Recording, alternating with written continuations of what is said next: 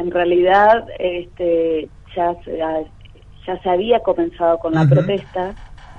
Lo que pasa que el día martes, luego de reuniones en la en el Ministerio de Trabajo y sobre los que lo que nos explicaba tanto el delegado zonal del ministerio y la abogada eh, que se habían hecho todos los trámites administrativos correspondientes, pero que bueno, que llevaba un proceso, porque cabe aclarar que están embargadas todas las cuentas de esta institución y es por eso el motivo que no cobra la gente. Luego de, de que nos explican nuevamente todo, todo el procedimiento administrativo, se vuelve a hacer una asamblea y se decide continuar con las medidas de fuerza hasta tanto de, que estén abonados los, los haberes, ¿no? Pero ya se venía haciendo una instancia de medida de fuerza 24 horas antes. Bien, Gloria, ¿por qué no nos cuenta cuál es el motivo? ¿Por qué los empleados no perciben sus haberes? El motivo fue, en este caso, esta es una institución que, bueno, que en varias oportunidades seguramente hemos, hemos hablado con ustedes mismos por eh, pagos atrasados habitualmente paga esta institución alrededor de los días 20 y ya eso le trae a los trabajadores distintos inconvenientes. Eh, este mes, llegado el día 15, 16, eh, se, se, le informa a la institución, o sea, o se dará cuenta a la institución por algún movimiento bancario que, que tuvo que realizar, que tenía todas las cuentas embargadas. Esto se debe a que hace más de un año, año y medio, un grupo de profesionales, que son los psicólogos o psiquiatras, han procedido a hacer lo mismo que hace el resto de los trabajadores bajo relación de dependencia, reclamar distintos derechos que lo asisten y que seguramente este, estaban incumpliendo. Yo desconozco qué es lo que le estaban incumpliendo en este caso al profesionales porque no es el sector que represento. Entonces ha procedido a realizar una denuncia en el Ministerio de Trabajo.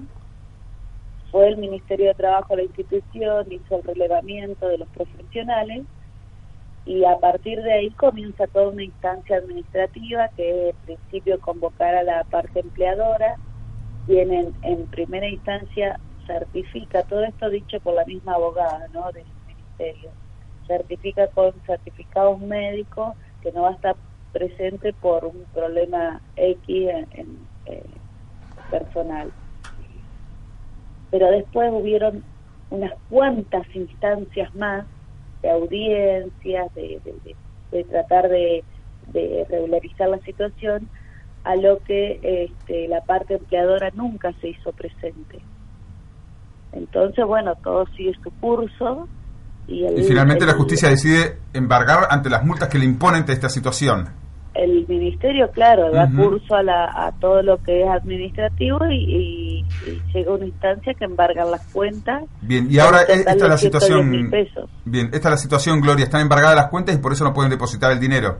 Exactamente, porque todo lo que le depositan ahí, no, o sea, no se puede hacer ningún tipo de movimiento. ¿Quién es el propietario o propietaria de, del neuropsiquiátrico? En este momento la señora Silvia Siratich. Ajá, ¿es de aquí de General Roca?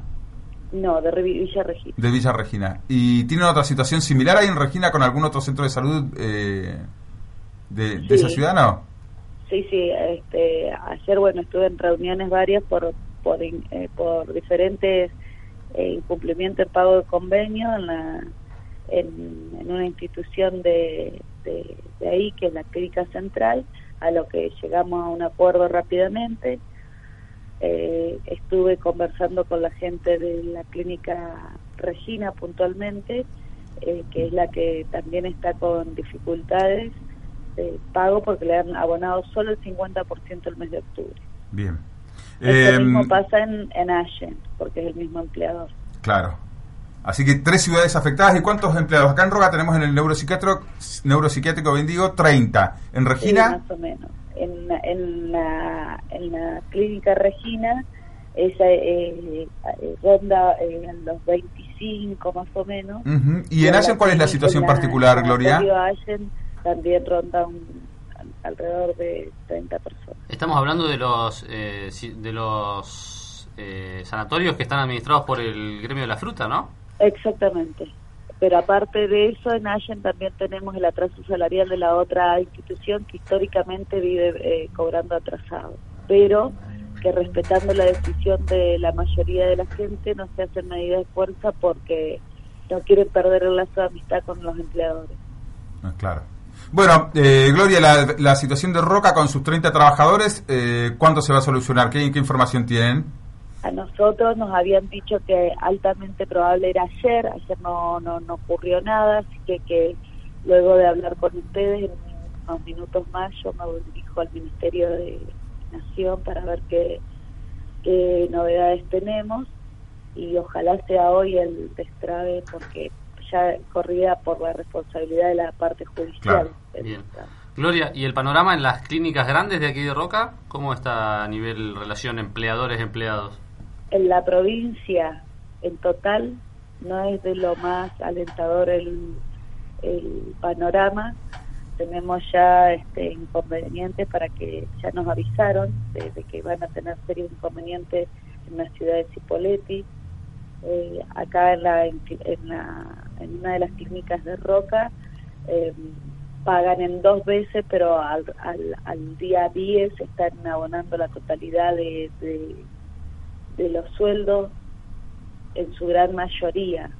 este mes pasado creo que pasó al 12 o 13, pero dentro del mes y dentro de los 10 primeros días este, eh, se, se, termina de abonar los sueldos. Eh, lamentablemente no es de lo más alentador la, el panorama en, ninguna institución de salud. Tenemos parada también una institución en, en la ciudad de Viedma, eh, todo por atraso salarial. Bien. Eh, Gloria, seguimos atentamente la situación no solamente del neuropsiquiátrico de aquí de Roca, sino también de la clínica en Villa Regina y en Allen, ¿eh? que está muy complicada. Y además en el neuropsiquiátrico de Roca, el viernes se vencen los plazos para pagar el segundo mes también, ¿no? Exactamente, exactamente. Octubre y noviembre. Justamente por eso fue la decisión, porque eh, si hay algo que, que queda muy claro es la buena voluntad y el acompañamiento que hace una y mil veces eh, toda la parte de los trabajadores. Claro, seguro. ¿Y quién queda al cuidado de los de, los pacientes? ¿Cómo? ¿Quién queda al cuidado de los pacientes? Nosotros, teniendo la mayor medida de fuerza, nunca perdemos de vista que somos servicios esenciales. Claro. Entonces, toda la, todos los sectores están garantizados por las guardias mínimas. Bien. Sobre todo teniendo en cuenta una parte tan sensible como salud mental. Claro que sí.